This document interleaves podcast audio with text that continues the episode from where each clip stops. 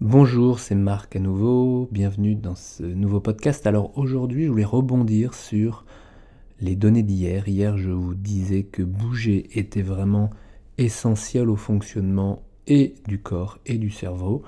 Euh, bouger, quelle que soit l'activité, et tant qu'il est encore possible de bouger. J'ai une demande un peu particulière, en tout cas très précise ce matin, d'un non-musicien qui se reconnaîtra, mais euh, d'une famille de musiciens et donc au courant de toutes ces exigences que la musique demande au corps et à la tête.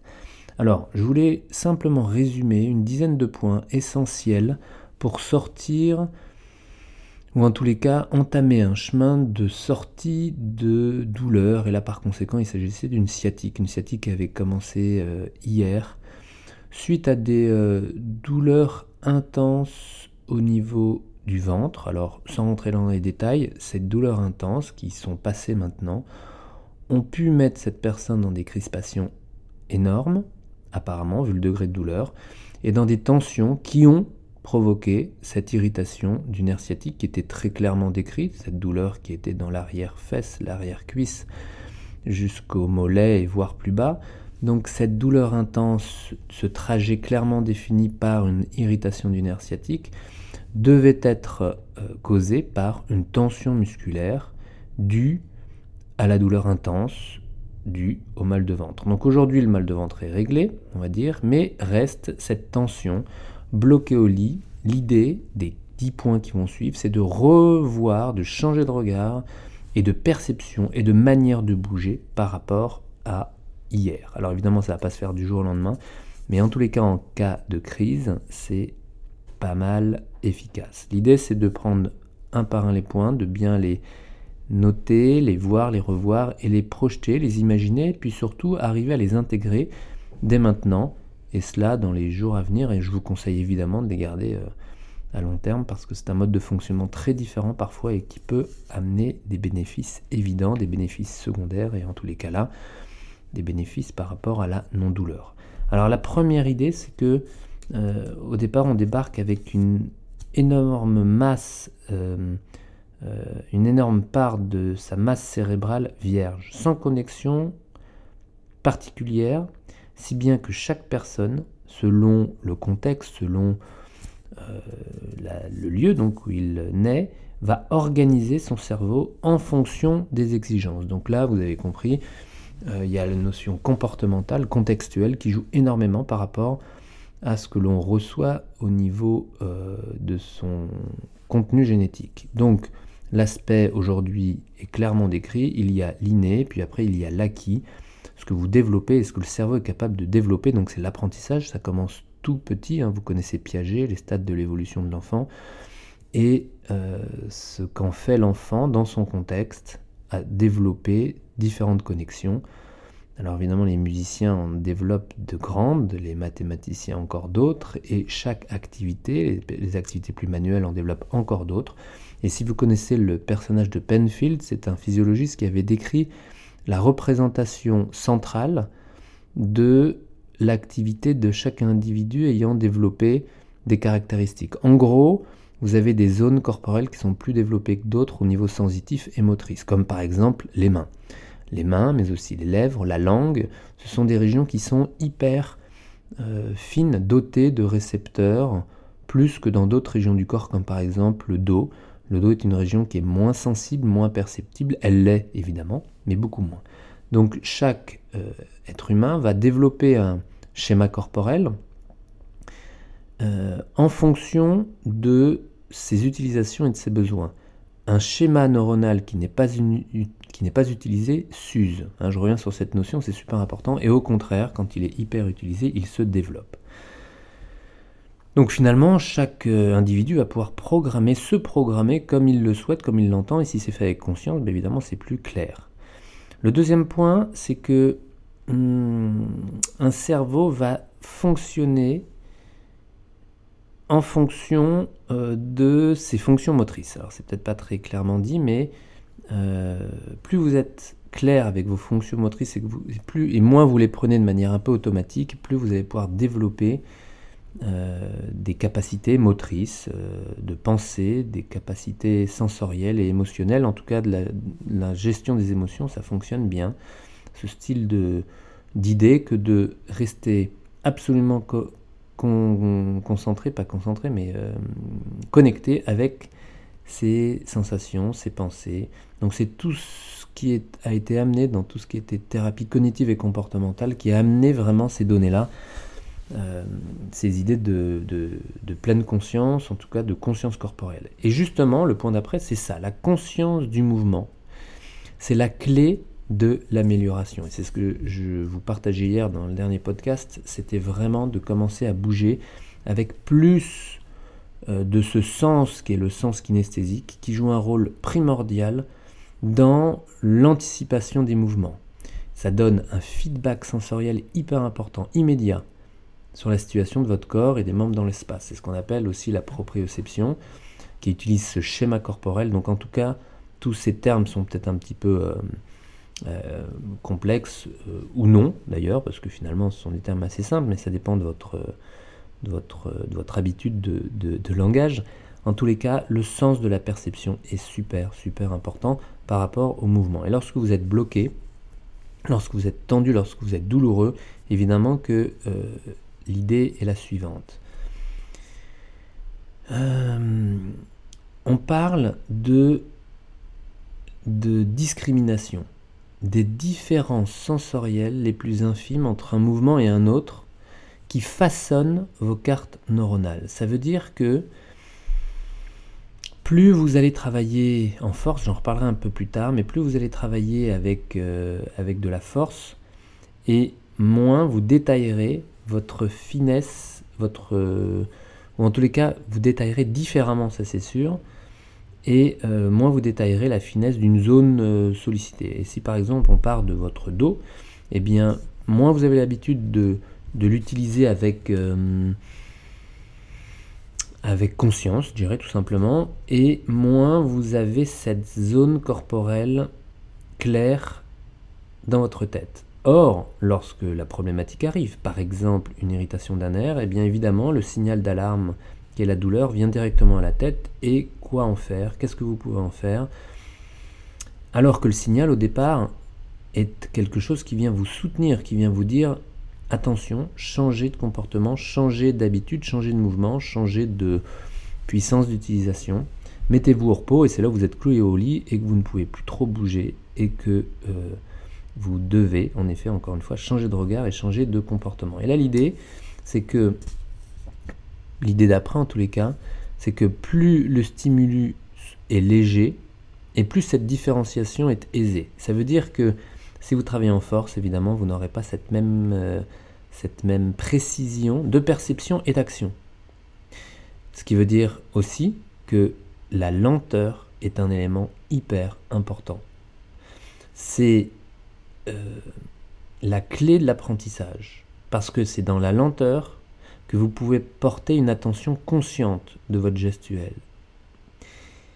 Et le laps de temps qui s'écoule entre une commande, une pensée, et un acte, une action musculaire, c'est le fondement de la conscience.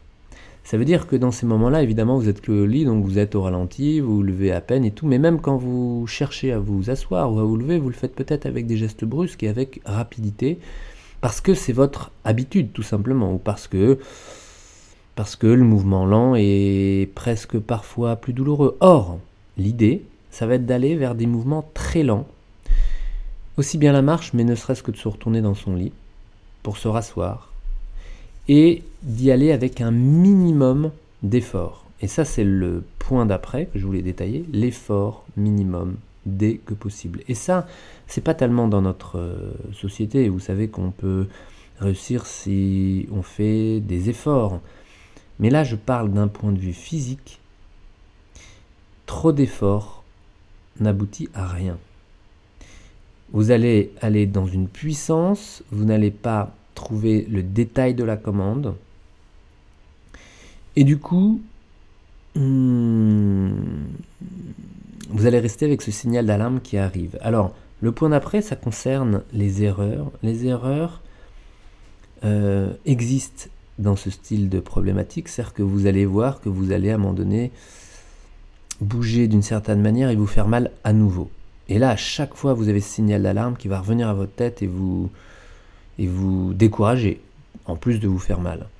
Or, elles sont essentielles puisque c'est ce qui vous va, vous vous permettre de régler votre mouvement. Si la douleur arrive, c'est que vous avez trop sollicité au mauvais endroit ou avec trop de tension ou trop de puissance, une partie de votre corps qui va irriter dans ce cas-là euh, le nerf sciatique par exemple. Donc les erreurs sont ok. Par contre, il n'y a pas de bonne façon de bouger. Il n'y a pas une façon. Alors il y a des façons plus ergonomiques que d'autres, c'est clair. Vous savez quand vous relevez, si vous relevez, vous êtes allongé et que vous relevez de face, vous allez directement mettre beaucoup de tension au niveau lombaire. Donc évidemment, roulez sur le côté, soyez vraiment fluide dans vos mouvements. Il n'y a pas de mauvais mouvement à partir du moment où vous commencez à euh, bouger avec conscience, avec lenteur. Et ce ralentissement, si quand bien même vous êtes euh, dynamique et rapide et que votre tête fonctionne rapidement, eh bien vous devez demander particulièrement à votre corps de fonctionner plus lentement. Et un autre point, pour aller encore un peu plus loin, essayer de ramener ces différentes idées dans une, même, dynamique, c'est que euh, des mouvements aléatoires, c'est-à-dire non organisés ou qui n'ont pas une intention claire, qui est par exemple de passer de la position assise à la position debout, mais quelque chose de plus aléatoire, produit des variations qui conduisent à des avancées de développement euh, au niveau du cerveau. C'est-à-dire que L'idée, c'est aussi de ruser le cerveau. J'en parlais dans la dystonie hier, mais c'est je, de ruser le cerveau avec des mouvements aléatoires non très bien, pas très bien euh, coordonnés au départ, mais si vous le faites dans la lenteur et la douceur, ces mouvements aléatoires vont donner beaucoup plus d'informations au cerveau pour une, une action qui va se passer finalement sans trop de douleur, voire sans douleur. Et je vais vous expliquer maintenant de manière concrète comment vous pouvez arriver à ça. Le dernier point, avant de vous proposer quelque chose de concret, c'est que tout mouvement, même le plus petit dans une région particulière, a des répercussions dans l'ensemble du corps. Et ça, c'est pas forcément perçu ou euh, clair dans la tête des gens. C'est-à-dire que si par exemple je commence à bouger mon orteil, eh bien on croit que euh, seul l'orteil euh, est sollicité. Or, or, vous comprenez qu'il y a déjà l'intention au niveau du cerveau qui va aller commander un muscle précis, par exemple le releveur du gros orteil, et vous allez lever votre gros orteil. Sauf que si vous le faites avec une grosse, grosse, grosse intention, rapidité, puissance, il est clair que vous allez bouger d'autres muscles puisque les muscles travaillent en chaîne, puisque tout est relié, parce que de bouger un os bouge un autre os à côté, surtout dans des extrémités où il y a plein de petits os comme ça. Et donc l'idée, c'est que plus vous allez euh, le faire avec lenteur et précision, et plus vous allez pouvoir devenir un peu analytique, mais que quand bien même, vous, dans un geste, un muscle ne travaille rarement seul et que vous allez bouger en bougeant une, partie de votre corps, avoir des répercussions plus ou moins grandes, en tous les cas fines, à une autre région. Par exemple, vous êtes sur le dos. Vous êtes sur le dos et vous faites une rotation de la tête. Et eh bien cette rotation de la tête engendre donc des rotations au niveau des vertèbres et des tensions musculaires différentes et asymétriques, droite, gauche, plus ou moins le long de la colonne vertébrale, euh, avec une perception qui peut se ressentir plus bas dans le bas du dos, par exemple. Donc un mouvement de tête peut avoir des répercussions et a des répercussions plus bas euh, dans le corps, mais qui sont imperceptibles si vous n'y portez pas attention. Donc l'idée, en vous ayant mis bout à bout toutes ces différentes idées, vous pouvez euh, explorer et découvrir de nouvelles façons de bouger pour développer et réorganiser votre système nerveux, votre cerveau par conséquent, et du coup votre corps, parce que tout ça est relié. Donc par exemple, vous prenez euh, une zone non douloureuse, et l'idée c'est ça, c'est de ne pas travailler directement dans la zone douloureuse. Donc si la douleur est par exemple euh, au niveau lombaire, donc sciatique, la cuisse, arrière-cuisse, donc mollet, eh bien vous pouvez commencer par exemple avec euh, un gros orteil, comme je vous le disais tout à l'heure. Donc de commencer à travailler ce style de, de, de précommande, de commande et d'action musculaire et de mouvement le plus loin de la zone douloureuse pour ne pas déclencher la douleur, pour ne pas déclencher ce signal d'alarme et revoir tranquillement une qualité de mouvement consciente, une qualité de mouvement consciente, lente et sans effort. Et que si vous sentez par rapport à ce mouvement un blocage ou en tout cas une sollicitation de la douleur liée à la sciatique par exemple, dans ce cas-là, de ne pas forcer, de ne pas aller plus loin et d'explorer tous les mouvements possibles sans douleur.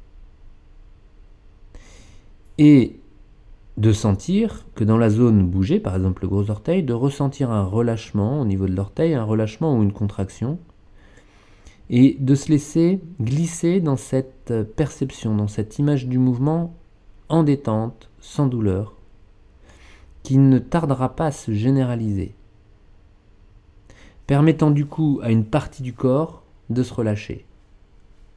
Et c'est ça l'idée.